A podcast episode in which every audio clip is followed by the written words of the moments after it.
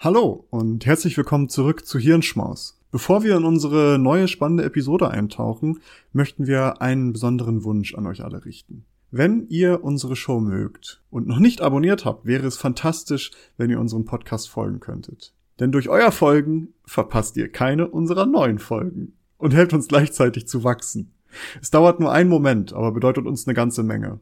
Noch schöner wäre es natürlich, wenn ihr auch noch eine Bewertung dalassen würdet. Vielen lieben Dank im Voraus für eure Unterstützung und dafür, dass ihr Teil unserer wachsenden Community seid. Jetzt aber rein in die Episode. Wir hoffen, dass sie euch gefällt.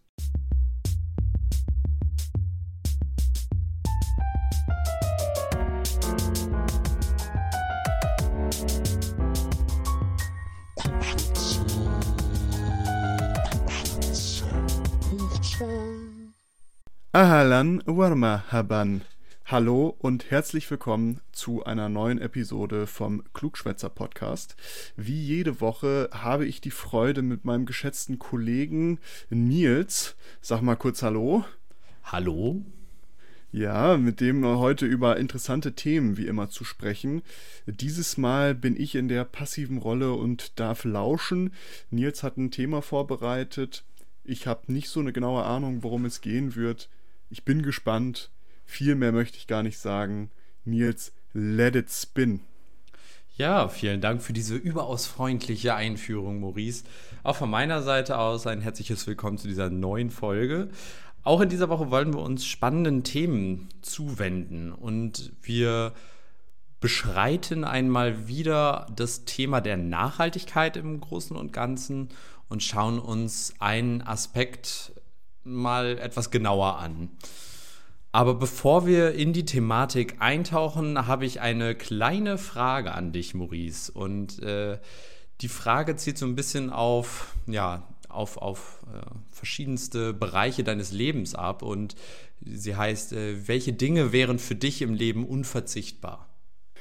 Das äh, ist ja eine Grundsatzfrage, die du mir hier direkt zum Anfang stellst. Das ist ja ein leichter Start, sagst du. Ja, wie äh, immer. Die kleinen, leichten Fragen zu Beginn. Das Komplexe Dann, kommt später. Ja. Nee, äh, da ähm, muss ich mir natürlich mal kurz überlegen. Äh, ohne Reichtum wäre es gar nicht auszuhalten, natürlich. Wer ohne den, den 911er in der Garage und die Rolex am Arm.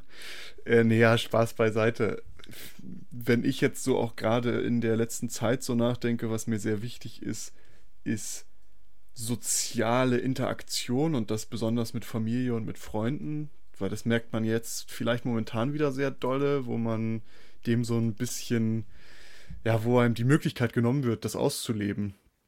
Also ich würde tatsächlich sagen, so Familie, Freunde, also so soziale Interaktion, äh, noch vor Essen und Sauerstoff. ja, äh, ich glaube, damit hat man auch so ziemlich äh, Essen, Trinken, Sauerstoff, soziale Kommunikation oder Interaktion. Ich glaube, damit hat man sehr gut alle Bereiche des, der menschlichen Bedürfniskette mehr oder weniger. Äh, oder du hast die, die Rolex vergessen. Und die Rolex. Ich glaube, das gehört aber zu menschlicher Interaktion. Ich glaube, äh. niemand hat eine Rolex für die Uhrzeit. Ich glaube, in der Regel geht es nur um menschliche Interaktion, welcher Form man, auch immer. Man kann nicht nicht kommunizieren, ne? Ich wollte gerade sagen. ähm, ganz interessant, auch wo du jetzt gerade den Bezug auf die Corona-Pandemie nimmst, mit der menschlichen Kommunikation ist es ja jetzt gerade auch etwas, ich nenne es mal anders, umständlicher. Man kann sich nicht mehr einfach nur treffen, zusammensitzen und, und sich unterhalten und äh, interagieren, sondern man ist auf, ja, alternative Möglichkeiten dahingehend angewiesen, FaceTime äh, oder andere Videotelefonie-Plattformen, ähm, die ganzen ja, digitalen Messenger. Viele Sachen sind einfach durch die Corona-Pandemie da anders geworden. Aber ähnlich wie auch die anderen Grundbedürfnisse beruhen all diese Sachen doch im Kern auf ein oder benötigen viele dieser Dinge eben eine Sache und das ist Strom. Wenn man sich das nämlich mal genau überlegt, also jetzt bei der Kommunikation, gerade im digitalen Bereich ist es, denke ich, sehr offensichtlich. Das Endgerät und die Transportmöglichkeit der Nachrichten benötigen Strom. Da ist es relativ klar, aber auch im Bereich Essen und Trinken. Und ja gut, Sauerstoff tatsächlich nicht, noch nicht. Gott sei Dank haben wir noch eine atembare Atmosphäre um uns herum, aber wenn wir spätestens beim Trinken, beim Trinkwasser ankommen, Spätestens da benötigen wir Strom, zum einen für die Wasserwerke, zum anderen für die Aufbereitungsanlagen von, von Wasser und bei der Lebensmittelproduktion selbstverständlich auch. Egal, ob es jetzt dabei um Agrarprodukte geht, die zu uns geliefert werden, die irgendwie in Supermärkten verkauft werden. All diese Dinge sind irgendwie indirekt oder direkt vom Strom abhängig. Wenn wir uns jetzt gerade im Winter die frischen Kultur Erdbeeren aus Schlag mich tot kaufen wollen, die in Glashäusern großgezogen werden, dann brauchen wir da auch ganz viel Strom. Also man sieht es, alles ist irgendwie vom Strom abhängig. Und wenn man da noch ein bisschen weiter denkt, dann wird man merken, dass die meisten Dinge in unserem Leben direkt oder indirekt vom Strom abhängig sind. Und das macht den Strom zu einer der kritischsten Einrichtungen, die wir haben. Ich würde sogar die These äh, in den Raum werfen und sagen, wäre der Strom von heute auf morgen vollständig weg, komplett, dann würden wir mit einer, müssten wir mit einer starken Dezimierung der Menschheit rechnen, denn ich glaube, wir wären nicht in der Lage, die Menschheit zu versorgen. A, B, das Chaos, was ausbrechen würde, würde vielleicht auch nicht so dem Leben zugänglich sein oder zuträglich sein. Und auf der anderen Seite glaube ich, dass wir in der, auch gar nicht, in vielen Bereichen gar nicht mehr in der Lage sind, ohne technische Hilfsmittel Dinge zu erledigen, weil wir verlernt haben, wie man das ohne elektrische Geräte gemacht hat. Also Strom ist kritisch, deswegen Teil der kritischen Infrastruktur und extrem wichtig. Aber Strom ist auch ein sehr kompliziertes, komplexes und ja, wichtiges Thema für Nachhaltigkeit zum Beispiel. Also die Energiewende ist ein Thema, was seit Jahren, wenn nicht sogar Jahrzehnten versucht wird. Und das Stromnetz gilt als eins der, wenn nicht das komplexeste System, was jemals erfunden wurde und gebaut wurde. Und umso schwieriger ist es dann, ein solch komplexes System tatsächlich grundlegend umzustrukturieren. Ich glaube, es ist ganz wichtig, mal sich vor Augen zu führen, worauf oder woraus das Stromnetz eigentlich besteht. Denn bevor ich mich damit beschäftigt habe, war für mich der Strom, der kam aus der Steckdose und es gab Kohlekraftwerke oder Atomkraftwerke, Photovoltaik, also Solarplatten oder Windkraftanlagen, die den Strom produziert haben. Aber dazwischen ist ja ein gigantischer Block und ein komplexes System, was mir jetzt mehr oder weniger gar nicht so direkt bekannt war. Aber vielleicht nochmal als, als, als Einwurf, warum du dich jetzt damit beschäftigst, weil es ja auch interessant, weil du sprichst ja jetzt aus, aus eigenen äh, Forschungsbereichen, erzählst du ja jetzt ein bisschen, wa? Ja, genau. Also mein Forschungshaupt, Hauptforschungsthema in Anführungsstrichen ist ja künstliche Intelligenz. Who would have thought bei meinen Themen, die ich bisher vorgestellt habe.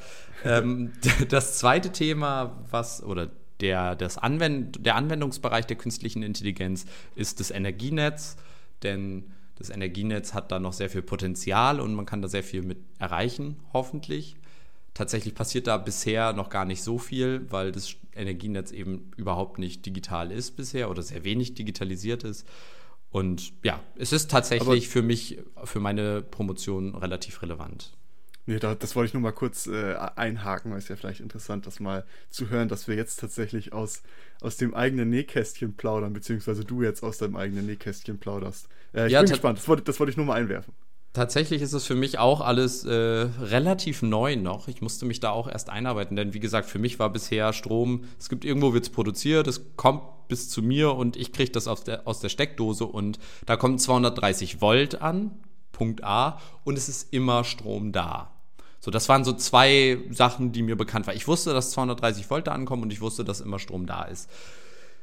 230 Volt ist nämlich da schon eine ganz spannende Sache, denn das ist spannend, dass die Spannung des Stromnetzes, des Niederstromnetzes oder Niederspannungsnetzes, dass das Stromnetz, was bei uns zu Hause ankommt, das letzte Meilenetz praktisch, das ist in Dörfern oder in, in, kleinen Stadtteilen hat man dann einzelne Niederspannungsnetze und da ist dann sozusagen auf diesen Niederspannungsnetzen ist unser, ja, die Hausspannung nenne ich es mal, 230 Volt.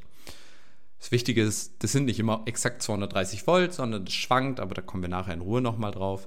Mehrere Niederspannungsnetze sind zu Mittelspannungsnetzen verbunden, die wiederum zu Hochspannungsnetzen verbunden sind. Und dann gibt es auch noch ganz große Höchstspannungsnetze. An die sind zum Beispiel Kohlekraftwerke oder Atomkraftwerke, also diese richtig großen Stromproduzenten angeschlossen.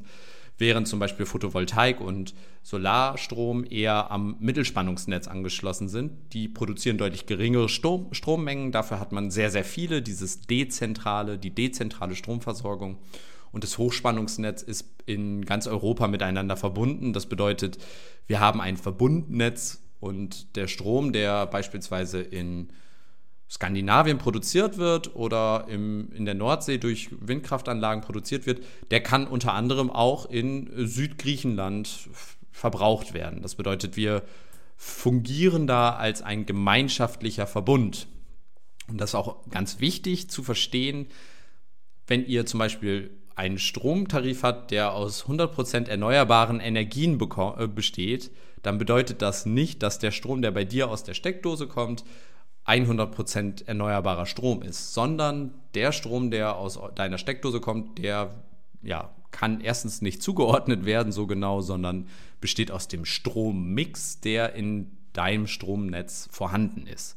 Dein Energieversorger muss aber dann dementsprechend erneuerbare Energien einspeisen. Da kommen wir aber später nochmal zu, denn das ist eine kleine Verbraucherschutzfalle in Anführungsstrichen. Also bleibt gespannt, was das angeht. Genau, wir haben jetzt also die verschiedenen Netzarten schon mal kennengelernt. Da kann man übrigens, das, ich versuche so high-level zu bleiben wie möglich, da kann man unendlich sich im Detail verlieren und dann wird es langweilig und vor allen Dingen auch sehr kompliziert. Mir wurde von Kollegen gesagt, die das äh, selbst studiert haben, dass das dann in den Detailgraden, selbst für Leute, die das studieren, doch auch anstrengend wird oder die Konzepte im, im ersten Schritt zu verstehen doch auch relativ anstrengend war. Deswegen sparen wir uns das und bleiben dann doch nochmal auf einem höheren Level. Warum gibt es verschiedene Netzarten? Das hatten wir, wir hatten ja jetzt Niederspannung, Mittelspannung, Hoch- und Höchstspannung. Die Unterschiede ist halt, liegen, liegen darin, wie viel Spannung auf diesen Netzen anliegt. Im Niederspannungsnetz 230 Volt, im Hochspannungsnetz zum Beispiel 110 Kilovolt, also 110.000 Volt und im Höchstspannungsnetz bis zu 380 äh, Kilovolt, also 380.000 Volt. Das ist extrem viel mehr, als wir das im Niederspannungsnetz haben. Wenn wir jetzt ein Gerät an unser Höchstspannungsnetz anschließen würden, egal was es wäre, es wird ziemlich sicher kaputt gehen mit so viel Spannung. Da kann kaum ein Gerät arbeiten. Ist natürlich dafür auch nicht gebaut worden, aber es ergibt auch gar keinen Sinn, weil das natürlich viel zu hoch ist. 230 Volt ist eine tolle Spannung für Geräte. Aber der Nachteil von 230 Volt ist, der Transport in Anführungsstrichen durch das Stromkabel, der ist sehr verlustreich. Das heißt, je kürzer, also die Kürze sorgt dafür, dass man wenig Verlust hat. Wenn man längere Strecken überbrücken muss, beispielsweise von einem äh, Atomkraftwerk oder einem Kohlekraftwerk beispielsweise zu euch nach Hause dann oder bis zu dem Verteiler in Anführungsstrichen, dann benutzt man eben Hoch- oder Höchstspannungsnetze, weil dort die Verlustlast eben deutlich geringer ist. Das heißt, der Strom, der produziert wird, kommt auch mit, also fast das ganze, der ganze Strom kommt auch tatsächlich bei euch an. Also sagt man so die Faustregel, je kürzer äh, die Entfernung, die zu überbrücken ist, desto niedriger kann man die Spannung ansetzen und am Ende muss halt in Europa 230 Volt ankommen. In Nordamerika sind es, glaube ich, 110 Volt. Das heißt, das ist auch nicht irgendwie so eine festgeschriebene Sache. Vielleicht ein kleiner Side-Fact, wenn ihr mal in einem anderen Land seid, dann achtet darauf, dass eure Netzteile, also die zum Beispiel USB-Stecker, wo ihr eure USB-Kabel zum Handy laden, reinsteckt, dass die auch tatsächlich für das jeweilige Land äh, also angepasst sind und nicht nur, dass ihr da diesen Adapter, der nur jetzt irgendwie ein bisschen Plastik und Metall ist, da drauf setzt, weil wenn dann würden zwar die Kontakte schließen, aber wenn euer Netzteil nur für 230 Volt oder nur 110 Volt zugelassen ist, dann zerstört ihr euch das Netzteil im, im schlimmsten Fall. Und das wiederum kann dazu führen, dass euer Gerät auch tatsächlich kaputt geht. Zum Beispiel ein Laptop oder ein Handy. Und das wird teuer, das will man nicht. Also achtet darauf. Das steht übrigens immer auf den Geräten auch drauf, da könnt ihr das unten nachlesen. Gut, wir wissen jetzt also, warum wir verschiedene Stromnetze haben und wie die Stromnetze im, im Kern funktionieren. Wir wissen, dass es diese Übertragungsnetze, diese Hochspannungsnetze gibt. Wir wissen, dass dann immer weiter runtergespannt wird und am Ende kommt dann bei uns zu Hause das, das Niederspannungs, der Nieder, also 230 Volt an aus dem Niederspannungsnetz. Unser Stromnetz ist Wechselstrom, das ist auch ganz interessant. Es gibt Gleichstrom und Wechselstrom. Bei Gleichstrom fließt der Strom von A nach B mehr oder weniger. Beim Wechselstrom wechselt der Strom, also er fließt in einer Frequenz in Europa von 50 Hertz hin und her zwischen äh, den verschiedenen Knotenpunkten. Das heißt, 50 Mal pro Sekunde ist das, glaube ich, wechselt praktisch dann der Stromfluss von A nach B, von B nach A. Die Frequenz ist sehr wichtig, denn sie gibt uns auch so ein bisschen, also sie wird von der Menge an verfügbarem Strom beeinflusst. Das heißt, haben wir zu viel Strom in Anführungsstrichen im Netz, also produzieren wir oder speisen wir gerade mehr Strom ein, als wir entnehmen, dann führt es dazu, dass unsere Frequenz steigt. Und wenn wir zu viel Strom entnehmen, dann führt das dazu, dass unsere Frequenz sinkt. So, jetzt kennt man dieses Szenario im Endeffekt. Es gab mal 2018, glaube ich, war das, oder 2016. Da gab es eine ganz lange Zeit eine deutliche Unterspannung. Das heißt, das Stromnetz war über längere Wochen etwas im Unterspannungsbereich. Das heißt, alle Geräte funktionierten einwandfrei. Es war noch genug Spannung auch tatsächlich da, um die Geräte zu betreiben. Aber man war in diesem, ich nenne es mal, Sicherheitsbereich, wo man sagen muss, ah, das läuft nicht optimal. Das bedeutet, dass keiner so direkt als Endkunde davon was mitbekommen hat. Es gab keine Stromausfälle oder sowas, bis das dann etwas länger gedauert hat. Also in Anführungsstrichen ein paar Wochen oder Tage ins Land gegangen sind. Denn dann haben auf einmal die ganzen Küchenuhren an Herd Platten, wo so eine eingebaute Uhr ist, die waren nicht mehr äh, richtig eingestellt. Der Grund dafür ist, dass diese Uhren sich über die Netzfrequenz ähm, synchronisieren. Das heißt, dadurch, dass die immer im Durchschnitt 50 Hertz hat und dafür gesorgt wird, falls das mal Unterspannung ist, dass es danach eine Überspannung gibt, dadurch, ähm, oder eine Unterfrequenz, dadurch gibt es dann auch nachher wieder eine Überfrequenz, Dadurch konnte dann eben die Uhr nicht mehr richtig laufen, weil sie dachte, also sie ist langsamer gelaufen und dadurch war die dann irgendwann aus dem, aus dem Takt. Dazu muss man wissen, es ist sehr wichtig, dass das Stromnetz im Endeffekt immer ausgeglichen ist. Ihr könnt euch das Stromnetz im Endeffekt wie so eine Art äh, relativ richtig großer Teller vorstellen, auf dem man von oben Wasser fließen lässt und da sammelt sich so ein bisschen Wasser ein an und die, Enden, äh, die Endkunden oder die, die, den, die Verbraucher, die sind praktisch der gesamte Rand. Und da fließt dann auch immer das Wasser schön raus. Wenn man das zu stark eindreht, äh, aufdreht, das Wasser, dann schwappt das viel zu sehr darüber. Wenn man es zu schwach einstellt, dann läuft zu wenig oder gar kein Wasser mehr über den Tellerrand und äh, dann käme kein Strom mehr bei euch an. Das heißt, der Strom, also das, was eingespeist wird und was rausgenommen wird, das muss relativ gleichwertig sein dadurch, dass das Stromnetz so groß ist und so viel, ich nenne es mal Metall, wirklich Bare Metal da drin ist, kann das Stromnetz eine gewisse ja, Batteriefunktion, Kondensatorfunktion einnehmen. Das heißt, da kann ein bisschen Strom gespeichert werden. Das heißt, wenn kurzfristig ein bisschen zu wenig Strom eingespeist wird, dann ist das nicht sofort das, das Blackout-Szenario. Aber auf der anderen Seite kann das nicht unendlich lange in diesem Zustand bleiben, sondern es muss immer ja, nachgebessert werden dann. Blackout, damit sprechen wir auch schon das nächste Thema an. Blackout ist die Situation, wenn wir keinen Strom mehr haben. Das heißt, wenn nicht genug Strom im Stromnetz ist, dann fällt irgendwo der Strom aus. Theoretisch, da wir ein Verbundnetz sind, wenn es keine Sicherheitsmechanismen gäbe, würde das bedeuten, dass dann nacheinander überall in Europa die Lichter ausgehen würden, weil wir ja aus dem gleichen Stromnetz praktisch versorgt werden. Dafür gibt es Gott sei Dank Sicherheitsvorkehrungen, die dann dafür sorgen, dass falls ein Teil des Netzes, wie zum Beispiel vor zwei Wochen in Kroatien oder vor drei Wochen in Kroatien passiert, wenn ein Teil des Netzes zum Beispiel zu wenig Strom produziert und da es zu einem starken Stromab, äh, ähm, Stromabfall, Spannungsabfall kommt, dann kann eben dieser Teil abgespalten werden. Dann teilt sich das Netz auf und das war auch da der Fall. Da war dann auf einmal Südeuropa als äh, für sich genommen sozusagen und der Rest war dann eben der andere Teil. Das Problem war, Südeuropa hat mehr Strom sozusagen gebraucht. Das hat dazu geführt, dass Südeuropa auf einmal eine Unterspannung hatte. Es war ganz viel, äh, es ist in ganz vielen Teilen da dass der Strom tatsächlich auch ausgefallen. In Nordeuropa war dann der Fall, weil ja Strom von Nordeuropa nach Südeuropa eigentlich geflossen ist, dass in Nordeuropa dann zu dem Zeitpunkt zu viel Strom vorhanden war. Da mussten dann einzelne Kraftwerke runterfahren oder gedrosselt werden. Das heißt, da sieht man dann so, wie sehr das doch alles zusammenhängt. Damit sprechen wir aber auch schon unsere, ich nenne es mal, Mechanismen an, mit denen wir einen Einfluss auf das Stromnetz nehmen können. Und das ist die Produktion des Stroms auf der einen Seite, sowohl können wir die auf der einen Seite erhöhen mit konventionellen äh, Energieträgern oder durch Zuschalten von zusätzlichen erneuerbaren Energien, wie zum Beispiel Windkraftanlagen, die bisher nicht ans Netz geschlossen wurden oder abgeschaltet wurden, weil gerade genug Strom vorhanden ist. Und auf der anderen Seite eben Lasten, also Endverbraucher, die man im Zweifel als Notfallsituation auch vom Netz trennen kann, damit man sagt, ihr kriegt jetzt, ihr habt jetzt einen Stromausfall, das ist schlecht, aber bevor das ganze Netz abstürzt, schmeißen wir euch lieber runter. Und das sind so die beiden Mechanismen, Erhöhung oder Senkung der Stromproduktion und im Zweifel eben Abtrennung von Verbrauchern oder ganzen Netzteilen. Damit kann man eben dafür sorgen, dass das Gesamtnetz eben stabil ist. Und damit kommen wir eigentlich auch schon zu einem, einer Herausforderung oder einem Problem.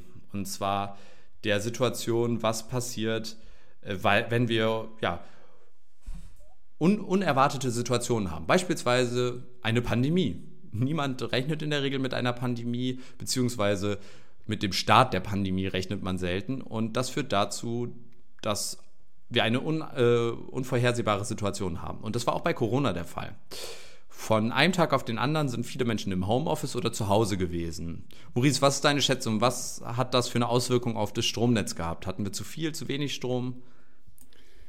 Äh, ich bin erstmal begeistert von den Facts, die du hier deliverst, weil ich habe auch noch nie, also ich habe über, über Energieerzeugung viel tun müssen im Studium und auch nachdenken müssen, aber über die Infrastruktur als solche, die ja hochkritisch ist oder zu den Kritis gehört, habe ich noch nie so nachgedacht. Also auch mit den Netzen und wie das jetzt zusammenhängt und warum das bei mir ankommt und warum es eigentlich immer bei mir ankommt und warum es auch vielleicht mal nicht bei mir ankommen könnte. Also erstmal da, ich hänge dir an den Lippen, das mal so als Zwischenfeedback. Das äh, schmeichelt jetzt, mir aber. Jetzt aber zu deiner Frage, nach dieser, nach dieser Verhätschelei hier. Äh, wenn so viele Leute ins Homeoffice gehen, würde ich natürlich erstmal annehmen, dass mehr Strom verbraucht wird, weil natürlich Videokonferenzen, weil Netflix 24-7 läuft, weil World of Warcraft die Ultra-Renaissance erlebt und 20 Milliarden Menschen gleichzeitig spielen. Da hat vielleicht wahrscheinlich höher Verbrauch. Genau. Mhm. Aus der Privatanwendersicht auch ein relativ logischer Schluss. Ich denke, die Privatanwender haben tatsächlich mehr Strom verbraucht. Ich denke, das werden wir alle jetzt bald auf unserer Stromabrechnung sehen. Die Menschen, die da ich glaube, jeder Mensch, der da zu Hause war, der wird deutlich höhere Stromkosten im vergangenen Jahr produziert haben. Also die Privathaushalte haben mehr Strom abgenommen. Aber gesamtmäßig, also auf, der, auf die Gesamtheit bezogen, ist der Stromverbrauch tatsächlich gesunken. Denn die Großabnehmer, die wirklich den, einen Großteil des Stroms auch tatsächlich verbrauchen, also wie große Fabriken oder große ja, Industrieanlagen, die waren ja häufig in Kurzarbeit und haben dadurch keinen Strom verbraucht. Na klar, ja, logisch. Das Interessante an der, oder das Gute an der Geschichte war, auch wenn die Pandemie an sich nicht vorhersehbar war, war diese Situation relativ vorhersehbar und absehbar. Das Ausmaß der Homeoffice-Pauschale, nenne ich es mal, oder des, des Zuhausebleibens, das ist vielleicht etwas schwieriger, kann man vielleicht mit den Feiertagen etwas vergleichen. Da hat man ja auch ähnliche Situationen, da ist ja auch keine Großindustrie, die gerade arbeitet und dafür viele Menschen zu Hause und da hatte man so Anhaltspunkte, aber auf der anderen Seite äh, war das etwas schwierig abzuschätzen. Was man aber sehr gut abschätzen konnte, waren die Großabnehmer, die häufig auch im direkten Kontakt ähm, mit eben den, den Energienetzen oder direkt an den Energienetzen auch beteiligt sind, in Anführungsstrichen. Häufig haben diese Großstromabnehmer auch, kaufen ihren Strom nicht bei einem Stromanbieter, wie wir das privat tun, sondern agieren als ähm, Käufer an der Strommarktbörse, zu der wir auch später noch kommen. Das heißt, in der Situation haben wir ähm, einen geringeren Strombedarf gehabt, der aber nicht zu einer kritischen Situation geführt hat, weil eben ein, ein äh, ja, direkter Austausch stattgefunden hat und das, ich sag mal, vorbereitet werden konnte. Aber auch da war eine neue Situation, man musste sich darauf einstellen, man konnte nicht, sage ich mal, den Standardweg fahren, sondern man musste eben schauen, wie gehen wir mit diesem neuen Last- und Verbrauchsprofil in Anführungsstrichen um und wie können wir da den Bedarf decken. Ein anderes Beispiel, jüngst auch tatsächlich, ähm, ich verlinke das in unseren Shownotes, jüngst auch tatsächlich äh, in der Realität aufgetreten, ähm, nehmen wir, ich hatte das erst als, als ja, total unglaubwürdiges oder irrationales Beispiel angenommen. Nehmen wir mal an, auf einmal wird Kryptomining super lukrativ und man baut ganz viele Kryptofarmen auf, die Bitcoins, Ethereum und so weiter meinen. Und auf einmal geht der Stromverbrauch richtig in die Höhe. Und ich dachte so, ja gut, so krass kann das ja nicht sein. Aber tatsächlich gibt es ein Land, was tatsächlich gerade damit äh, zu kämpfen hat. Und das ist der Iran. Der Iran hat sehr, sehr günstige Strompreise und vor allen Dingen auch eine gewisse Förderung davon, was chinesische Investoren oder chinesische Geschäftsmenschen angelockt hat, die in äh, in, im Iran jetzt ihre Kryptofarmen aufbauen und dort bis zu, ich glaube, insgesamt 350 Megawatt Strom ja, verbrauchen und die größte Farm, glaube ich, sogar 150 Megawatt. Das hat dazu geführt, dass tatsächlich dort der Strom ausgefallen ist. 150 Megawatt, das ist verdammt viel ähm, pro Stunde. Das ist, das ist unnormal. Alter. Wenn ihr euch mal kurz überlegt, äh, so ein normaler vierköpfiger Haushalt hat, glaube ich, so im Schnitt 4500 ich bin mir nicht ganz sicher, Kilowattstunden pro Jahr. Kilowatt, Jahr, nicht ja. Megawatt. Ja, so, ja. und die verbrauchen äh, da äh, Megawattstunden. Wahrscheinlich der Gesamtverbrauch von, einem, von ein, einzelnen Ländern sogar schon, wahrscheinlich. Von so ganz kleinen Luxemburg oder sowas, kann ich mir bestimmt Ja, das vorstellen. könnte sein. Das könnte tatsächlich sein. Also es ist, ja, also wenn die keine Industrie haben, also Luxemburg, ja, die haben ja nur Banken. Passt doch. also es ist auf jeden Fall ein, ein riesiger Bedarf, der da ist und der hat tatsächlich auch zu, zu Stromausfällen geführt. Da hat man nämlich noch ein vielleicht zweites Problem gesehen. Eventuell ist zwar die Produktion in der Lage, den Strom zu produzieren, also wir könnten genug Strom produzieren, um diesen Bedarf zu decken, aber auf der anderen Seite muss unser Stromnetz auch in der Lage sein, oder das iranische Stromnetz auch in der Lage sein, den Strom von der Produktion bis hin zu den Endverbrauchern äh, zu liefern. Und da kommt nämlich wieder das Problem unseres Stromnetzes an sich ähm, praktisch in, in, ins Spiel eine Leitung kann nicht unendlich viel Strom produzieren. Sonst könnten wir einfach im Endeffekt eine lange Leitung einmal von Norddeutschland nach Süddeutschland buddeln und da ja dann den gesamten Strom, der in der Nordsee produziert wird und in Süddeutschland gebraucht wird, einmal durchschicken. So einfach funktioniert es leider nicht. Auch Leitungen, auch Transformatoren, Umspannwerke und so weiter haben ihre Grenzen und die muss man immer bedenken, wenn man eben solche ähm, Rechnungen durchführt. Das bedeutet also, wir haben auf der einen Seite die Herausforderung, wie produzieren wir den Strom in ausreichender Menge? Wie wissen wir auf der anderen Seite, wie viel Strom äh, wie hoch der Strombedarf ist. Und auf der, dazwischen ist halt die, die Problematik, wie kriegen wir den Strom von Produktionsort zum Zielort. Und das ist praktisch die Herausforderung der Energiewende in a nutshell. Mehr oder weniger geht es nämlich dann, vielleicht noch ein wichtiger Aspekt, um die Stromproduktion aber da kommen wir jetzt gleich drauf. Im Endeffekt geht es halt darum, wie können wir nachhaltig äh, produzierten Strom zu unseren Verbrauchern bringen. Und das funktioniert nämlich aktuell leider noch nicht. Warum müssen wir denn überhaupt unseren Strom nachhaltig produzieren?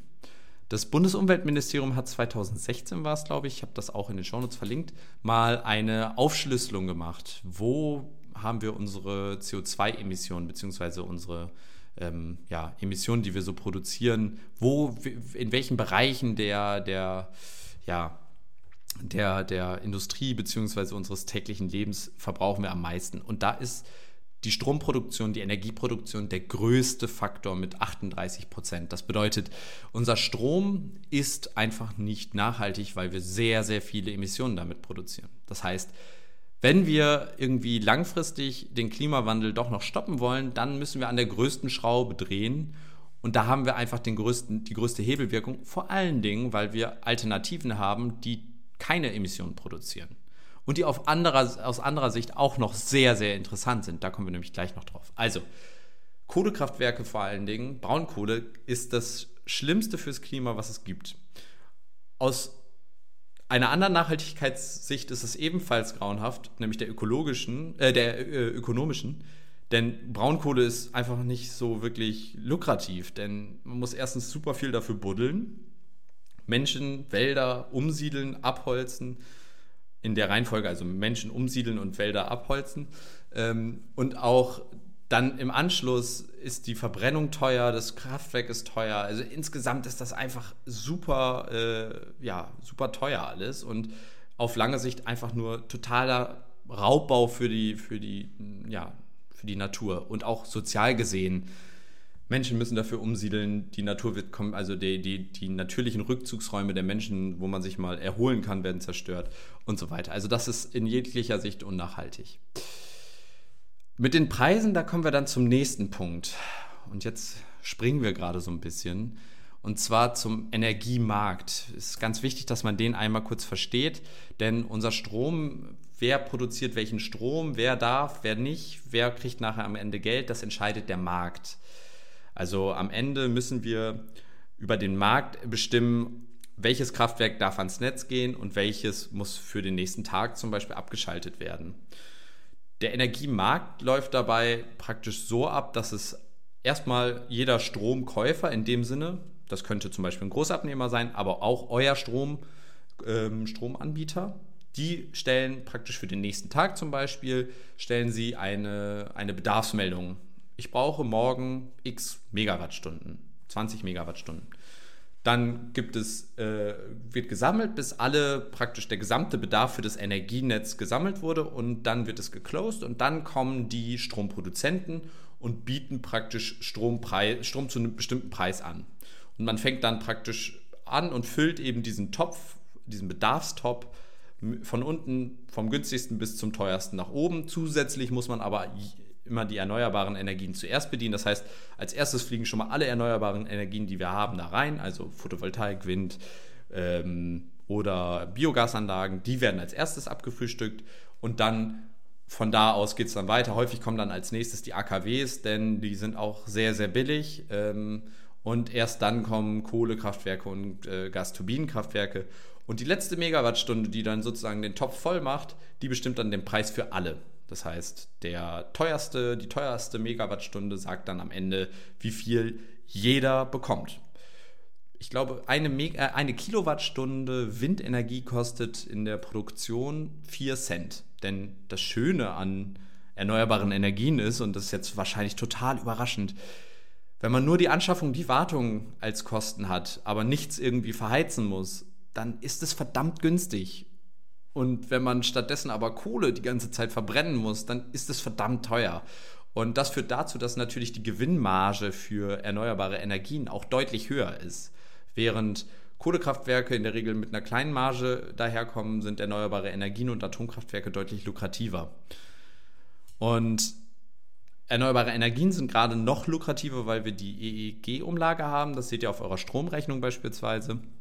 Da steht dann eben diese EEG-Umlage, die dafür sorgt, dass wenn du eine Photovoltaikanlage oder eine Windkraftanlage baust, dann kriegst du einen festgeschriebenen Preis für deine Kilowattstunde. Der ist dann x Cent. Und wenn der Preis in der Auktion sozusagen nicht erreicht wurde, dann kommt die EEG-Umlage und füllt praktisch bis zu diesem Betrag auf, sodass eben Menschen, die sich dafür entscheiden oder Investoren, die sich entscheiden, erneuerbare Energien auszubauen, dass die eben Planungssicherheit bekommen und dass es somit eben interessanter wird. Aktuell ganz wichtige Diskussion, ob das erweitert wird und dass das, ob das weiterläuft. Da die Energiewende sowieso gerade komplett zum Erliegen gefühlt gekommen ist, ist es extrem wichtig, dass der Punkt weitergeht ich meine, es ist schon schlimm genug, dass man in NRW kaum noch eine, eine Windkraftanlage bauen kann, weil, naja, die Regelungen irgendwie so streng und, und hirnrissig geworden sind, dass man einen Steinbruch mit Sprengarbeiten näher an ein Haus bauen, an ein Dorf bauen darf als eine Windkraftanlage, weil ja die Lärmbelastung viel höher ist bei einer Windkraftanlage. Ähm, dass es da auf der anderen Seite nicht noch mehr Steine ins, äh, in, in den Weg gelegt werden müssen. Steine in den Weg und Steinbruch. Das ist ja. Badam. Ja. Die Dinge. Aber ich habe auch lieber mal ein kleines Knallen ab und zu mal, statt die ganze Zeit so einen rotierenden äh, da am Fenster. Das geht ja gar nicht, ne? Ja gut, man darf natürlich nicht, nicht vergessen, dass der, der, also es gibt tatsächlich, dass die Belastung durch den, durch den Lärm von Windkraftanlagen, durch diesen dauerhaften das dauerhafte Geräusch natürlich schon auch Menschen stören kann. Das will ich gar nicht damit ähm, verleugnen. Aber auf der anderen Seite ein Flughafen darf, glaube ich, auch näher da dran stehen an dem Haus. Also ich finde, da wird äh, mit, mit äh, ja, Panzern auf Dreierlei Spatzen geschossen. gerechnet. Achso. Äh, ich bin mit, echt mit schlecht im Moment mit Kanonen auf Spatzen schießen. Dankeschön. Ja. Das habe ich gesucht. Aber auch mit äh. dreierlei Maß wird da gemessen. Also von daher. Gut, also wir wissen jetzt, wir haben erneuerbare Energien, es gibt nicht erneuerbare Energien, wir wissen, wie das Stromnetz funktioniert, der Markt bestimmt, welches, äh, welcher Strom verwendet wird. Also können wir doch im Endeffekt die Energiewende über den Markt steuern. Also kaufe ich mir doch einfach oder hole ich mir einfach einen Stromtarif, der Ökostrom anbietet. Problem gelöst. Dann muss ja mehr Ökostrom produziert werden. It's a trap. Ja, tolle Idee per se, super Sache, aber dann auf der anderen Seite auch wieder nicht so wirklich. Denn, soweit ich weiß, ist der Ökostrom überhaupt nicht ein geschützter Begriff. Das heißt, theoretisch kann jeder da Ökostrom draufschreiben und am Ende ist da gar kein Ökostrom drin. Und selbst wenn Sie praktisch erneuerbare Energien nach EEG 45,5 Prozent zum Beispiel da draufschreiben, bedeutet das nicht, dass Sie Strom aus dieser aus äh, ökologischer Produktion sozusagen da drin haben. Das könnte tatsächlich 0% sein, obwohl da 45 draufsteht. Das geht nur darum, dass damit 45% Strom dann nachher praktisch per EEG-Umlage, die sowieso jeder bezahlen muss, gefördert wird. Dann gibt es noch die mysteriösen äh, Produktions- oder Herkunftsnachweise. Das heißt, der Strom kommt zu 100% aus norwegischen Wasserkraftwerken oder Wasserkraftanlagen. In Wirklichkeit kommt der Strom natürlich überhaupt nicht aus den Wasserkraftanlagen, sondern wird aus Kohle in Deutschland verbrannt. Aber der Herkunftsnachweis, der kommt aus, aus, aus ähm, Norwegen. Das heißt, man kann diesen Herkunftsnachweis kaufen. Das heißt, du kaufst ja im Endeffekt so einen Nachweis für ökologisch produzierten Strom, denn in Skandinavien verkaufen alle diese Nachweise, denn in Skandinavien gibt es fast nur ökologisch produzierten Strom. Da brauchst du damit nicht werben und du verkaufst den dann und in Deutschland kauft dann ein großer Stromproduzent, kauft das dann, um dann seinen Kohlestrom als total nachhaltigen Wasserkraftstrom zu verkaufen. Und dann denkt man, man tut was Gutes und man sieht auch darauf 45 Prozent äh, nachhaltiger Strom und am Ende ist es dann doch irgendwie wieder Kohle und Atomstrom, den man eigentlich nicht haben will. Und das ist total scheiße und das finde ich auch den total den, die, die Verarsche.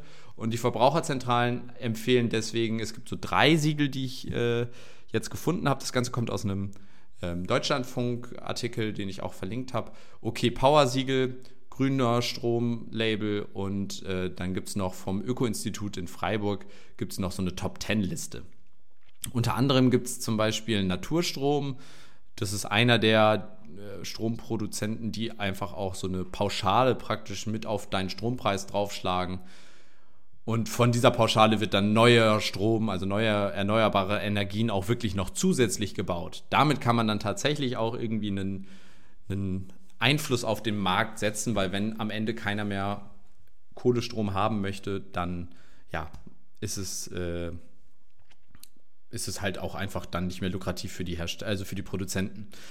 Achtet da mal drauf, guckt doch mal bei euch äh, in euren Stromvertrag, was da drin steht und ob das dann tatsächlich wirklich grüner Strom ist. Weißt du es bei dir, Maurice?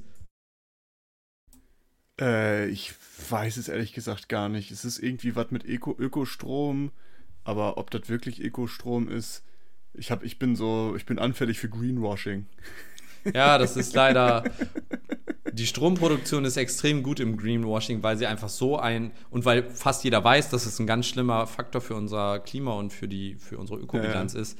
Deswegen ja, diese riesigen Firmen neigen dazu Greenwashing zu betreiben. Aber ich bin tatsächlich, also ich glaube, bei mir ist es relativ okay, weil ich bin bei so einem ganz ganz kleinen Stromanbieter und ja. ähm, da Das heißt tatsächlich nichts. Nee, das heißt nichts, das weiß ich auch. Ähm, und interessant ist ja auch, das nur mal ganz kurz reingeworfen, RWE, wir kennen ja alle RWE, ne? ähm, bekannt für, für Braunkohle und allem drum und dran. RWE ist tatsächlich drittgrößter, glaube ich, Anbieter von erneuerbaren Energien in äh, Europa. Weil die haben ja vor ein paar Jahren den übelsten Schachzug gemacht und haben mit E.ON die erneuerbare Energien gegen ihre Netze getauscht. da wurden so wie früher auf dem, auf dem Schulhof wurden die Pokémon-Karten ausgetauscht. Oder die Yu-Gi-Oh! Karte. Hast du den eiskalten Drachen mit den blauen Augen? Oder wie, wie auch immer diese Superkarte damals hieß. Und die haben dann tatsächlich gesagt, E.ON hat gesagt, hey, guck mal, ich äh, gebe dir all meinen erneuerbaren Strom, den ich so habe, und dafür kriege ich deine Netze. Und jetzt ist E.ON dadurch einer der größten Netzanbieter geworden und RWE einer der größten erneuerbaren Energienproduzent. Ich glaube, E.ON hat das tatsächlich auch äh, in eine Tochterfirma ausgegliedert, nachher noch das Netz. Also die ja. Übertragungsnetzbetreibung ist, glaube ich, nochmal eine eigenständige Firma. Aber ja, Monopolismus ist natürlich auch immer toll. Ähm, beim Stromnetz, Übertragungsnetz gibt es, glaube ich, nur vier Übertragungsnetze in Deutschland. Aber ähm, ja, interessant. Wusste ich tatsächlich nicht, dass die so groß im, so dick im ökologischen Stromproduktionsbusiness drin sind. Nach wie vor mhm. sind sie trotzdem noch die, die ähm, ganze Dörfer umsiedeln, nur um da noch weiter riesige Löcher in Nordrhein-Westfalen und äh, Ostdeutschland zu buddeln. Obwohl, nee, ich glaube nur Nordrhein-Westfalen, ne? Ah, ja, ich weiß auch nicht genau, aber es ist tatsächlich ganz interessant. Kann man sich mal angucken, wie die das eingefädelt haben, die beiden. Ist äh, auf jeden Fall spannend. Also, wir wissen jetzt, wir müssen was machen an, an unserer Stromproduktion. Und die nicht nur das, das andere Problem hatte ich vorhin auch schon einmal angesprochen und das ist unser Stromnetz. Und da kommen wir jetzt nämlich zu einem nochmal anderen Problem. Und damit möchte ich nämlich eine neue oder möchte ich jetzt unsere Diskussionsrunde gleich öffnen. Und zwar unsere Beiträge, die wir persönlich, jeder Einzelne, zu einer, zu der Energiewende und zu einem nachhaltigeren ja, Leben beitragen kann. Und das erste ist nämlich das Energienetz selbst. Und zwar haben wir das Problem, wir produzieren hier in Norddeutschland, wir beide sind ja hier im Norden, mehr oder weniger, du ja manchmal nicht, aber ich bin eigentlich immer hier im Norden. Und, ich bin Globsetter, ich fliege alle paar Tage fliege ich nach Singapur, ähm, weil ich, ich leiste meinen Beisch, mein, äh, meinen Beitrag zum, zum Beischlaf. Äh, Umwelt. mein Beischlaf. du wolltest nach sagen als erstes, ich hab's doch gehört. Dein Beischlaf. Versprecher. Ja, ja, dein Beischlaf leistest du international. Du, du bist da nicht knausrig. Ja, ähm, aber hier in Norddeutschland wird aufgrund der ähm, Offshore-Windkraftparks sehr, sehr viel nachhaltige Energie produziert. Wir haben hier eigentlich immer Wind und dementsprechend wird hier viel Strom produziert, der auch sehr nachhaltig ist. Auch da gibt es natürlich Streitpunkte aus der ökologischen Sicht. Die Windkraftanlagen sind, äh, machen einen Lärm unter Wasser, der für Tiere nicht so optimal sein könnte. Sehr freundlich ausgedrückt. Aber ja, das sind alles so ein bisschen Abwägungen, die man da gerade trifft und wahrscheinlich noch aktuell besser als die Abholzung und äh, das, der Tagebau. Ob das jetzt langfristig die beste Lösung ist, ich will mich da nicht drauf festlegen. Aber wir produzieren hier aktuell grün, einigermaßen grünen Strom. Aber der müsste eigentlich nach Süddeutschland. Denn in Süddeutschland produzieren wir sehr wenig grünen Strom, einfach weil die wenig Pläte haben, hier norddeutsche Plattlandschaft, sondern die haben viele Berge und viele Berge führen zu nicht so konstanten Wind. Und da müsste man sehr hohe Windkraftanlagen äh, bauen und das führt dazu, dass es sich einfach nicht so sonderlich lohnt. Das heißt, wir bräuchten eine Trasse praktisch, die von Norden nach Süden verläuft, die dann den Strom praktisch möglichst verlustfrei von Norddeutschland nach Süddeutschland transportiert. Da kommen wir aber an ein Problem. Denn kaum einer möchte diese Höchstspannungsleitung im Hintergarten haben. Und das führt dazu, dass sie aktuell einfach nicht gebaut wird, weil sich eigentlich alle dagegen stellen. Aktuell ist auch die Politik ja irgendwie so ein bisschen auf den Trip, äh, dass man die Energiewende jetzt erstmal noch ein bisschen pausiert. Aber diese ja, Trasse, die wäre eine Sache, wo wir Menschen uns tatsächlich gegenstellen. Und das finde ich tatsächlich etwas schwierig, denn auf der einen Seite sind sich fast alle Menschen einig, wir müssen irgendwas fürs Klima tun. Auf der anderen Seite fehlt dann doch die Bereitschaft, tatsächlich irgendwie den Schritt auch zu gehen. Wie siehst du das? Wärst du bereit, im Hintergarten praktisch eine Hochs Höchstspannungsleitung einmal verlaufen zu lassen? Das sind diese, um das mal eben, die kennt man auch, das sind diese mehretagigen Stromleitungen, die man kennt, diese riesigen Dinger. Äh, ich habe da noch nie so drüber nachgedacht, ob ich hier, ob ich so eine Trasse äh, schön finde im Garten, ob das ob idyllisch wäre. Wenn ich dadurch jetzt nicht so einen riesen Nachteil habe, also Nachteil meine ich irgendwie Geräuschstörung, Lärmbelästigung. Äh, naja, die, wenn du schon mal da dran warst, in der Nähe warst, ähm, da hört man schon was. Das ist so ein, wenn man, je näher, also man muss schon relativ nah dran sein, aber man hört so ein, so ein Surren ähm, das kann man da schon hören. So wie, wie, wie in der Toskana in Italien, wenn man nachts rausgeht. Genau, man muss sich nur vorstellen, dass man in der Toskana ist und dass das sehr monotone äh, Grillen sind, die da zirpen. Ja, aber um auf deine Frage zurückzukommen, ähm, ob, ich in, in, ob ich das in Kauf nehmen würde. Also ich würde es wahrscheinlich gesamtgesellschaftlich, würde ich sagen, okay, es ist für einen guten Zweck. Ähm, und wenn ich mein Land da auch für einen guten Preis dafür irgendwie hergeben kann, ist ja natürlich auch immer noch eine Frage, ne? Ähm, Finanziell lohnt es sich. Also ich habe mir sagen lassen, doch. dass man ordentlich Miete oder Pacht bekommt. Darum, also ich kann mir auch vorstellen, da wo, wo das Angebot ist, wird es vielleicht auch Abnehmer geben, sage ich mal, wenn der Preis stimmt. Es ist ja aber so ein Thema, dass wie lange wird das schon diskutiert, diese mhm. Trasse von Nord nach Süden? Also das ist ja bestimmt schon fünf, sechs Jahre oder sowas, oder? Seit EEG eigentlich. Ja, EEG, ja, ja. EEG gekommen, so 2011, Elf? 2010. Ja, irgendwie da. Tatsächlich wird das schon sehr, sehr lange, ja. Ja, und seitdem ist es ja irgendwie immer wieder, alle paar Wochen kommt das wieder hoch oder alle paar Monate und dann ähm, stellen sich die dagegen. Aber das, was ich immer äh, problematisch finde, die Einwände sind auch manchmal berechtigt es ist nicht nur so, Total. dass es blinder, blinder, Opportunismus ist, der jetzt einfach nur dafür aus ist, von wegen, ich bin jetzt dagegen, weil ich bin vielleicht noch ein bisschen konservativer und ich habe gar keinen Bock auf diese grün versifften, was weiß ich. Ne? ich auch Grüne sind da teilweise gegen. Also das muss das man ja auch, auch. Es ist dann eher der persönliche Egoismus, der da durchkommt, glaube ich. Nee, darum meine ich so. Es ist nicht, es ist nicht immer dieses eindeutige Bild von wegen, die Konservativen sind jetzt dagegen, weil, ne, da werden die deutschen Wälder äh, kaputt gemacht oder was weiß ich, keine Ahnung. Aber ähm, der ist halt so eine Pluralität an berechtigten Meinungen auch mit bei, weswegen das halt so ein riesen schwieriges Thema ist, wie ja ungefähr alles, was in der Gesellschaft stattfindet momentan, dummerweise. ja, einfach ist ähm, gerade irgendwie nicht, ist nicht im Angebot. Ich finde ja interessant, wozu ich noch nie was gefunden habe, gibt es bessere Alternativen? Also gibt es andere Möglichkeiten, diesen Strom von Nord nach Süd zu bringen? Oder ist das wirklich die einzige Möglichkeit, die wir haben?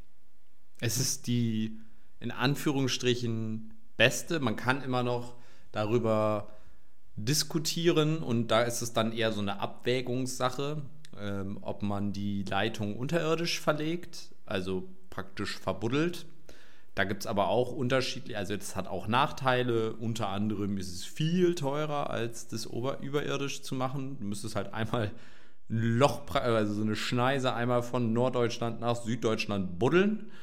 Ein riesiges Kabel da rein oder viele riesige Kabel da reinlegen. Die müssen richtig isoliert sein. Du musst sicher sein, dass du da irgendwie auch drankommst, um die zu warten, falls was ist. Und auf der anderen Seite die ähm, macht es anfälliger dann für, für, muss ja nun mal ein Erdbeben sein oder sowas, äh, dass da irgendwie auch dann größere Schäden entstehen. Ähm, gut, Erdbeben ist auch für Oberleitungen nicht cool. Ja, ähm, also das ist, das ist äh, aber eine Abwägungssache. Beides hat Vor- und Nachteile. Wirtschaftlichkeit ähm, ist bei Hochspannung, also überirdischen Leitungen einfach höher. Es sei es denn, Elon Musk kommt mit seiner Boring Company und bohrt mal ganz schnell einen Tunnel von, von Nord nach Süd. Ja, wow. ähm, der, der, ist wirklich. Ähm, nein, ich Niveau. Mein, ist, nein, nein, ich meine, es jetzt wirklich, es, es, gibt ja, es gibt ja die Entwicklung. Der hat ja seine, sein Boarding, den er da einfach durchjagen kann, im Grunde genommen, wenn das alles irgendwann mal funktioniert. Die Boring Company, du meinst die, die Boring wie langweilig geschrieben wird? Ja, ja, genau. Aber die buddeln noch nicht, oder? Doch, doch, kennst du das nicht? Die bauen auf Flammenwerfer oder Nee, nee, nee, die Boring Company, die haben so. Ich dachte, ich habe mich schon gewundert, warum du das jetzt so als schlechten Witz auffasst. Dass die, die haben so riesige Bohrköpfe, die die entwickeln, um das Ziel dahinter. Nee, nicht der Hyperloop. Das, der Ziel dahinter ist es tatsächlich, unterirdische Verkehrsstraßen zu bauen, also dass du hm. damit Autos fahren kannst. Das ist so der Gedanke hinter der Boring Company. Ah, wusste ich gar nicht. Kannst du dir mal angucken, es ist halt bewusst so gewählt, von wegen Boring, ja, aber das macht ja nur in deutschen Sicht, oder? Also Drilling, äh, bohren heißt das doch nur im, im Ach so, boring in dem, ach so, ja, okay, jetzt ja, ja. ist gar nicht doppeldeutig gemeint, das ist einfach nur langweilig. Okay, alles klar. Ja, ja. Got it. Genau, ja. Got it. Ähm, alternativ wäre es vielleicht noch möglich, aber dann haben wir eine höhere Verlustleistung, wenn man einfach das umliegende Netz in Anführungsstrichen, also statt einer Hoch Höchstspannungsleitung mehrere Hochspannungen oder Mittelspannungen, dass man das, sag ich mal, auf niedrigeren Ebenen besser ausbaut. Das führt aber einfach dazu, dass du am Ende noch viel mehr Trassen hast und auf der anderen Seite eine höhere Verlustleistung. Ich würde sagen, da sind die Nachteile noch höher, als wenn wir, wenn wir eine große Leitung haben. Aber ist es vielleicht jetzt mal eine ganz, ganz wilde Idee, ne? Weil diese Trasse müssen wir ja bauen, um von Nord nach Süd Strom zu kriegen. Erneuerbare Energie oder grünen Strom, sage ich jetzt mal, um es ganz platt alles unter einen Teller zu schmeißen, um nach Süden zu kriegen. Wäre es nicht vielleicht eine Möglichkeit, viel lieber Perspektiven zu schaffen, dass man auch im Süden einfach selber sich grünen Strom machen kann? Klar ist mhm. es da schwieriger, sich, sich eine ähm, Windkraftanlage dahin zu stellen, weil die eben nicht die, die gleichen Gegebenheiten haben wie im Norden. Aber ist es da nicht vielleicht sinnvoller, so auf so Wasserstoff und sowas mal wirklich einzugehen, das mal wirklich zu begucken und naja, Wasserstoff ist insofern keine Lösung, dass da die Produktion von Wasserstoff sehr, sehr energieteurer ist. Also Wasserstoff zu produzieren verbraucht Unmengen an Energie. Das heißt, wir könnten den Wasserstoff tatsächlich auch nur in Norddeutschland produzieren, hätten dann aber, ich glaube, 80 Prozent Verlust würden dann den Wasserstoff nach Süddeutschland transportieren. Dafür müssten wir dann entweder ein Rohr bauen, was Explosionsrisiko hat, weil Wasserstoff bekanntermaßen ziemlich explosiv ist. Und wenn du dann ein 600 Kilometer langes Rohr hast, komplett gefüllt mit Wasserstoff, äh, Klingt ich gut für mich. Weiß nicht, ob das so sinnvoll ist. Oder alternativ, du bringst es mit LKWs oder Zügen nach Süddeutschland, aber ich glaube, dann ist die Ökobilanz komplett im Arsch. Ähm, auf der anderen Seite stimme ich dir natürlich zu, dass die Diversität, sage ich mal, der Stromproduktion und die Dezentralität der Stromproduktion in Süddeutschland natürlich auch zunehmen muss. Biogasanlagen, äh, Photovoltaik, also gerade ja, ja, Photovoltaik genau. auch in Süd Süddeutschland eine große Chance da. Ähm, auf der anderen Seite haben wir halt einfach sehr, sehr viel grünen Strom in Anführungsstrichen in, in Norddeutschland. Es wäre einfach nur sinnvoll, den einfachen Weg in Anführungsstrichen zu nehmen, was die Produktion angeht, wenn wir diese eine Trasse hätten oder mehrere. Ja, aber war nur mal so gerade ein Gedankenblitz bei mir. Genau, spannender Punkt, da sind wir auch wieder bei unserem Paradoxa, bei der Paradoxa-Folge, und zwar diesem Javins-Paradoxon. Im Endeffekt wird unser Bedarf, obwohl wir alle nachhaltiger leben wollen, ähm, trotzdem dazu führen, dass wir trotzdem noch mehr brauchen und wahrscheinlich dann doch nicht nachhaltiger sind. Ähm, ich hoffe natürlich schon, aber unser Strombedarf steigt trotzdem immer weiter und da kommen wir zu einem, möchte ich ein kleines Gedankenexperiment nochmal starten. Und zwar die persönliche Einschränkung. Wie wäre es denn, wenn man seinen Strombedarf tatsächlich einschränkt? Und da kommen wir dann zu einem Konzept, was ich mir, ich weiß nicht, ich habe nicht recherchiert, eventuell gibt es da auch schon Forschung zu, ich weiß es gerade nicht genau. Aber stell dir mal vor, dein Zuhause wäre noch mehr oder wäre vernetzt mit dem Stromnetz. Und zwar insofern, dass deine Waschmaschine entscheidet, ich wasche, wenn viel Strom da ist, wenn wir eigentlich eine Überproduktion haben. Dein Trockner entscheidet, ich trockne jetzt, wo gerade praktisch ganz viel Wind weht und ganz viel Sonne ist. Und der Kühlschrank kühlt sich ausnahmsweise auf minus äh, oder auf 0 Grad runter, fast 0, anstatt auf 8 zu bleiben oder auf 6 oder wie viel so ein Kühlschrank hat. Also, dass man da größere Rahmen und Freiheiten reinbaut und dann praktisch das Stromnetz in Anführungsstrichen entscheiden lässt, wann Strom da ist. Denn erneuerbare Energien sind zwar auch vorhersagbar, aber nicht so leicht zu kontrollieren und steuern, wie man das mit einem Kohlekraftwerk beispielsweise macht. Denn du kannst die Sonne nicht aufdrehen und den Wind nicht äh, anpusten, sondern du musst nehmen, was da ist. Wäre das was, wo du sagst, das wäre für dich okay, die Flexibilität in Anführungsstrichen in Kauf zu nehmen? Oder sagst du, nee, wenn ich waschen will, dann will ich waschen und es gibt keine Situation, in der ich bereit wäre, diese Flexibilität für mich ja, einzugehen, sondern das muss dann so passieren, wie ich das gerne in dem Moment brauche.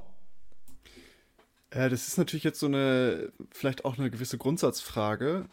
Ähm, ich finde es immer schwierig, sowas als vorgeschrieben zu machen, weil das ja die persönliche Handlungsfreiheit in einer gewissen Art und Weise einschränkt. Weil ich denke jetzt nicht nur an den Trockner und an die Waschmaschine, was vielleicht ein bisschen trivial ist in den meisten Fällen, aber wenn es dann auch irgendwann darum geht, wenn wir alle wirklich E-Mobilität haben und dann, naja, du kannst jetzt halt nur 10 km/h fahren, weil du so wenig Strom wie möglich verbrauchen musst, weil wir gerade nicht so viel Sonne haben oder so viel Wind.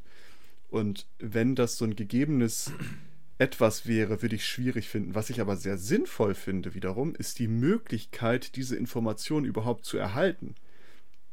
Denn wir haben ja jetzt gelernt, dass es dass wir, um, um vielleicht das Stromnetz von, von Braunkohle zu befreien, sage ich mal, irgendwie das Stromnetz so nutzen müssen, dass halt ausschließlich erneuerbare Energie mit ihren Fluktuationen genutzt werden kann. Und diese Fluktuation bedeutet ja, dass es mal mehr und mal weniger gibt. Und wenn ich jetzt als Endverbraucher die Möglichkeit hätte, zu sehen, dass bei mir gerade weniger Strom verbraucht werden sollte, damit wir so, so gut wie möglich nur auf erneuerbare Energie fahren können und ich dann selber entscheiden kann, ob ich das momentan möchte oder ob ich das nicht möchte oder ob ich das gerade kann oder nicht kann. Ist ja auch so eine Frage. Also da sehe ich vielleicht momentan den ersten Schritt, dass man sagt, wie wäre es, wenn wir diese Information überhaupt rausbringen? Weil ich glaube, 80% der Leute wissen das ja auch gar nicht, dass das so ein, dass das so ein Problem ist mit, mit erneuerbaren Energien und Fluktuationen und allem drum und dran und dass wir momentan einfach dummerweise noch auf, auf Kohlekraft angewiesen sind in vielen Fällen ähm, weil wir eben mit dem Verbrauch, mit dem Bedarf, den wir oftmals decken müssen, das nicht immer schaffen. Ich kann es nur erwähnen, 2012 standen wir mal kurz vor einem Blackout deutschlandweit, weil wir mit erneuerbaren Energien nicht den Bedarf decken konnten, den wir brauchten und die Kohlekraftwerke schon alle abgeschlossen, äh, alle ausgeschlossen, äh, ausgeschaltet, so ausgeschaltet waren denn die haben, die sind ihren Strom nicht mehr losgeworden auf dem Markt, wie du es ja erklärt hast. Ne? Es wird nur so viel eingekauft, wie gerade Bedarf ist und dann erst die günstigsten und erst die erneuerbaren Energien und der, die Kohle ist nicht weggekommen. Die haben abgeschaltet. Erneuerbare Energie hat nicht genug Strom produziert. Gas wird gerade nicht aus, aus Russland geliefert. Ja, und dann hatte man astrein ähm, minimal an Blackout vorbei Schlittermoment. Und das ist ja wirklich ein Problem. Und wenn wir das dadurch regulieren könnten, dass wir sagen, okay, bei den Tagen, wo jetzt nicht so viel Wind weht oder nicht so viel Sonne scheint, haben wir einfach die Information oder wissen wir, okay, um so nachhaltig wie möglich zu sein, müssen wir vielleicht alle ein bisschen weniger verbrauchen. Und ich habe jetzt die Möglichkeit, das, das zu entscheiden. Aber was darunter dann natürlich leidet, ist die Planungssicherheit der Stromanbieter, weil ja. du mit der individuellen Entscheidung einer Vielzahl von Menschen nicht planen kannst. Das ist natürlich so die, die Krux an der ganzen Sache. Ich glaube auch, dass man, dass es zwei, in Anführungsstrichen, zwei Möglichkeiten gibt, wie man das durchsetzen kann. Und zwar, erste, die erste Möglichkeit wäre praktisch über diese, ja, Zwangs- Geschichte. Also äh, man macht das als Gesetz praktisch. Man könnte es ja auch so machen, dass man praktisch ein, ein Smart, äh, Smart Meter oder ein, ein Smart Home Kontrollsystem hat, was bedeutet, äh, wo alle regelbaren Geräte, wie zum Beispiel Lampen oder die Helligkeit von Fernseher und so weiter, dass die praktisch einen Toleranzbereich von 10% haben müssen und jeder Akku, der irgendwo äh, fest verbaut ist, muss ebenfalls äh, 10% äh, fürs Stromnetz sozusagen haben, dass man das sozusagen von vornherein berücksichtigt und die würde dann praktisch dazu genutzt werden, um eben Lastspitzen abzufangen. Entweder dadurch, dass man sagt, jetzt mache ich die Lampe 10% heller an etwas, was man, glaube ich, in der Realität kaum wahrnehmen kann. Und auf der anderen Seite sagt man, ja, wir haben jetzt gerade einen Mangel, ich mache das 10% weniger aus.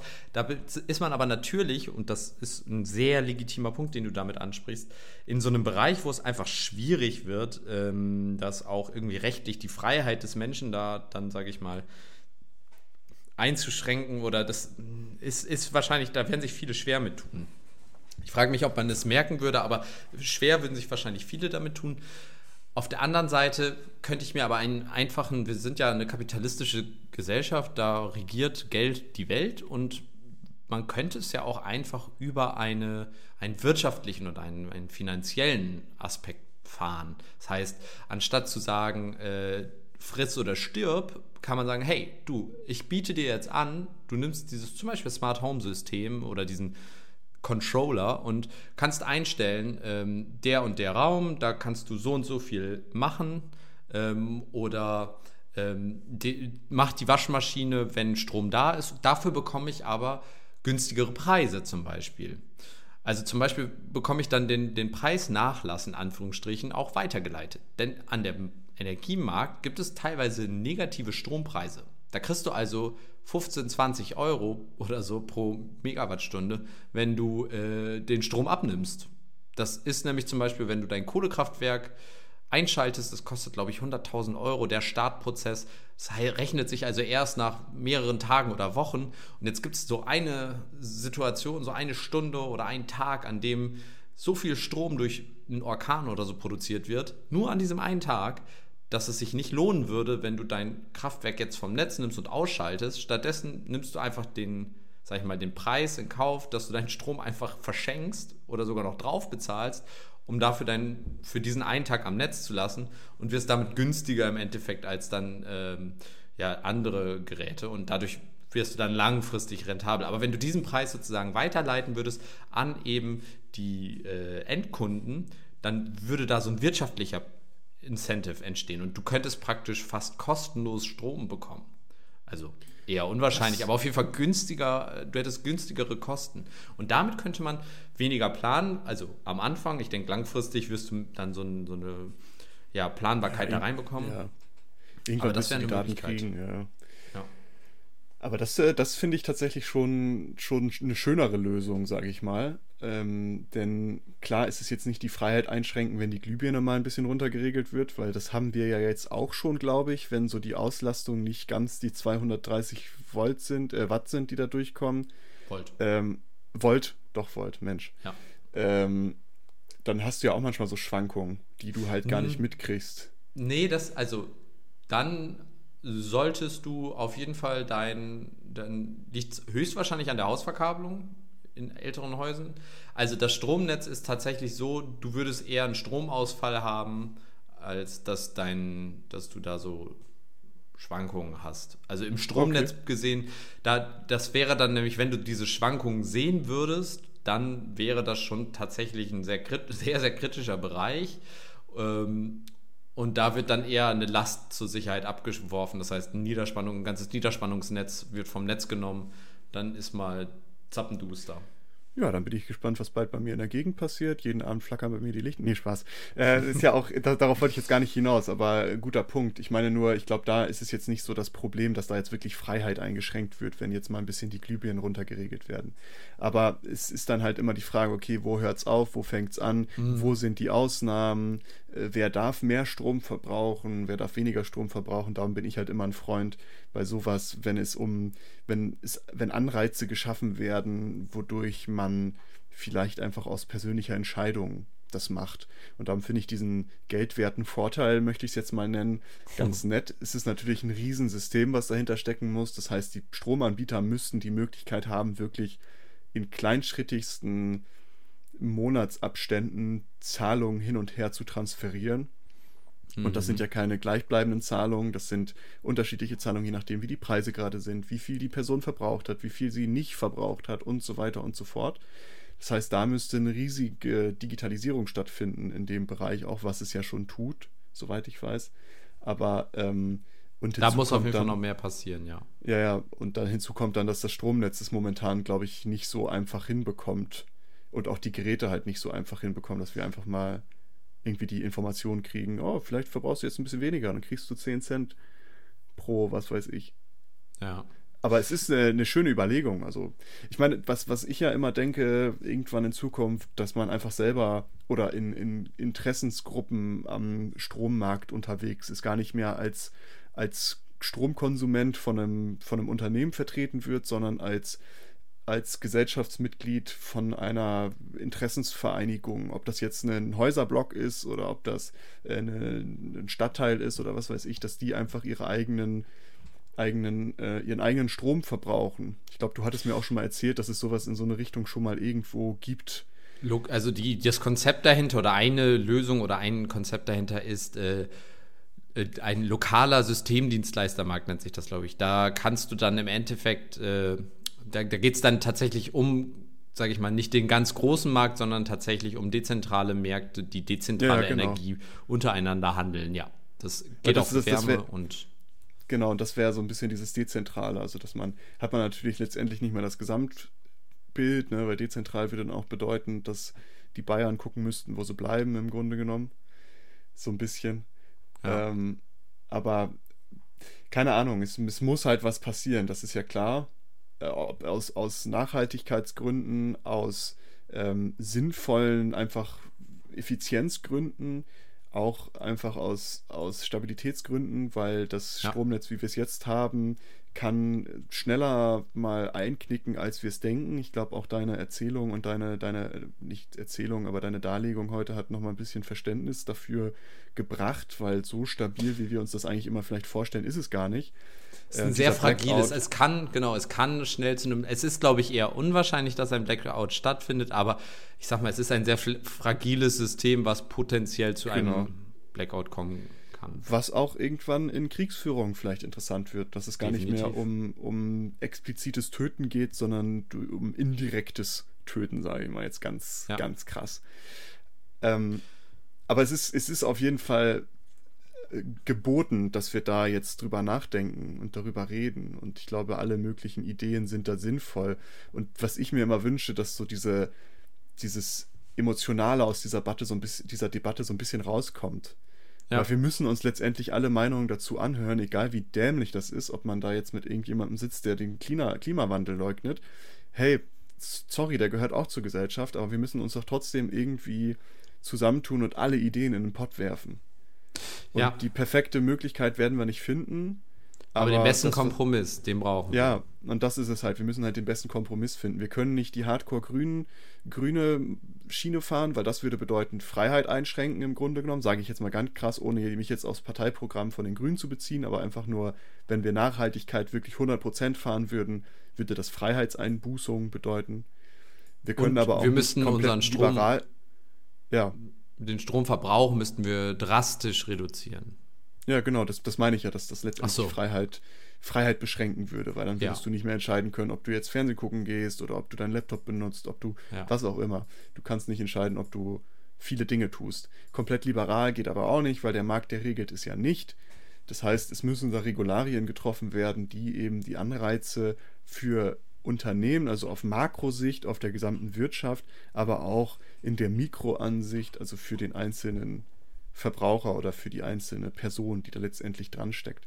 Und ich finde eigentlich deinen Vorschlag ganz smart, dass man sagt, hey, was ist denn, wenn der Verbraucher die Möglichkeit hat, selber zu entscheiden, ob er jetzt ein bisschen weniger oder ein bisschen mehr verbraucht, weil Smart Meter kommen, Smart Homes kommen, alles ist ja schon langsam da, es, immer mehr Leute haben das. Und wenn ich die Möglichkeit habe, über meinen Hub, also über meine Schnittstelle in meinem Smart Home System, zu sagen, hey, ich nehme das jetzt in Kauf, ich verbrauche jetzt in der Küche 50% weniger Strom. Ich verbrauche im Arbeitszimmer dafür 100%, weil ich muss arbeiten.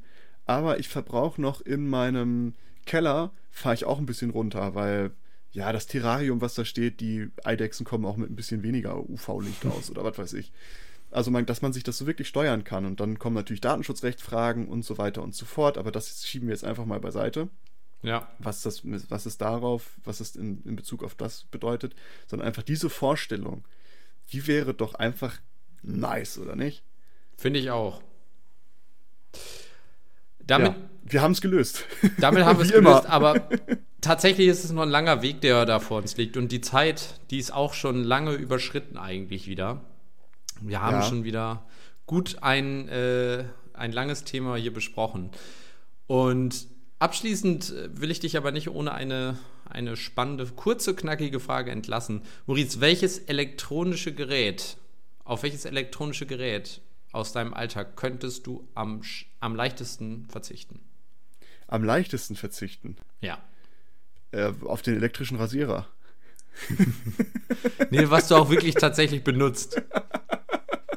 Ja, den benutze ich ab und zu. Ab und zu stutze ich meinen Bart auch. Tatsache? Ähm, ja, klar. Okay. Sonst könnte ich irgendwie. Ah, ich sag jetzt nichts Böses. ähm, aber okay, gehen wir mal wirklich auf die, äh, ja, auf den Fernsehen, auf den Fernseher. Das ist ein guter Punkt. Könnte ich, ja, weil könnte ich, meine, verzichten, ich kann, aber nicht am einfachsten. Ah, doch, ich glaube wohl, weil ich könnte den Fernseher durch meinen Laptop substituieren. Ich könnte dadurch darauf auch Netflix und alles gucken. Ist vielleicht nicht die gleiche Größe, aber ja. Ja gut, aber dann würdest du ja nur ein anderes Gerät benutzen. Ich meine jetzt eher so eh. Aber wa, wa, auf was würdest du, könntest du verzichten, ohne es zu ersetzen mit einem anderen elektronischen Gerät? Also wirklich die, diese Funktion ersetzen. Ja, aber dann, Oder dann kann ich ja gar nichts sagen. Also wenn ich sage, Smart, ist mein Smartphone würde ich weglassen, das ersetze ich ja auch durch meinen Laptop. Ja, ja also hättest du nichts. Dir würde nichts einfallen. Ja doch, momentan benutze ich ja alles. Weißt du, und ich würde am einfachsten von dem, was ich momentan alles benutze, könnte ich am einfachsten auf meinen Fernseher verzichten, weil das, die Funktion, die der Fernseher mir bietet, sind eigentlich keine Extras zu dem, was ich eh schon habe. Okay. Ich könnte auf meinen so, Trockner verzichten. Ja, den habe ich zum Beispiel gar nicht, weil ich ein nachhaltiger Mensch bin und nicht für einen Trockner extra Energie verschwende, Nils. Ja, du bist sogar so nachhaltig, dass du dein Badezimmer in der Küche hast um oh, gleichzeitig ja. zwei Räume praktisch in einem zu haben und zu heizen. Da brauchst du nur den einen Raum. Nach dem Duschen ist es schon mucklig warm in der Küche. Also Nachhaltigkeit wirst du auf jeden Fall gewinnen. Da stimme ich dir auf jeden ja. Fall zu. Ja, Fun Fact: ich dusche, ich dusche neben meinem Herd. Also. Das ist die geilste Küche, die ich in meinem Leben jemals gesehen habe. Äh, ja, also bei dir wäre es der Trockner. Aber verstehe ich auch. Ist, ist auch klar, weil ich meine. Es ist ne? Luxus, aber es ist geil, aber es ist auch scheiße. Ja, ja, in dem ja. Sinne. In dem Sinne weniger trocknen, mehr, genau. mehr neben Herd duschen. Genau. Und ähm, es, Nils, ich möchte zum Abschluss sagen, es hat mir sehr gefallen, dieses Thema, auch weil es natürlich an Aktualität nichts vermissen lässt und ähm, es auch ein Interesse von mir ist in vielen Bereichen. Ich habe noch nie so über die technische Infrastruktur als solche nachgedacht, also Hochspannung, Niedrigspannung, Mittelspannung, Quadrupelspannung. Ähm, und darum war das für mich sehr interessant. Ich möchte mich dafür herzlich bedanken. Ich hoffe und denke auch, dass alle Leute, die hier zugehört haben, vieles aus dieser Episode mitnehmen können und möchte jetzt eigentlich nur noch ganz fix schließen. In, auf unserer Webseite findet ihr die Show Notes zu dieser Episode. Nils hat alle Links, die er da irgendwie benutzt hat oder Quellen, findet ihr da, um das nochmal selber nachzulesen, weil bildet euch eine eigene Meinung, ist immer wichtig, gerade in so einem Thema. Und was ich noch ganz am Ende einmal nennen möchte, folgt uns gerne auf unseren Social Media Kanälen, auf Facebook, auf Twitter, auf Instagram, jeweils als Klugschwätzer Podcast oder ähm, ja, Klugschwätzer Podcast eigentlich überall. Und in dem Sinne entlasse ich euch in eine angenehme Woche. Bleibt friedlich, bleibt nett und wir hören uns nächste Woche wieder. Ja, danke für die netten Worte. Ich fand das Thema auch elektrisierend und in, mit dem schlechten Joke verla verlasse ich euch auch. Spannend. Spannung pur. Gut. ciao, ciao. Bis dann. Tschüss. Danke, dass ihr diese Episode komplett gehört habt. Solltet ihr uns hier noch nicht folgen, würden wir uns sehr freuen, wenn ihr unseren Podcast abonniert und bewertet. Wir stecken viel Arbeit in dieses Projekt und freuen uns über jedes Feedback. Folgt uns gerne auch auf Instagram und oder Twitter, wenn ihr absolut nichts mehr verpassen wollt. Links dazu findet ihr in der Episodenbeschreibung. Danke für den Support. Hoffentlich bis zum nächsten Mal.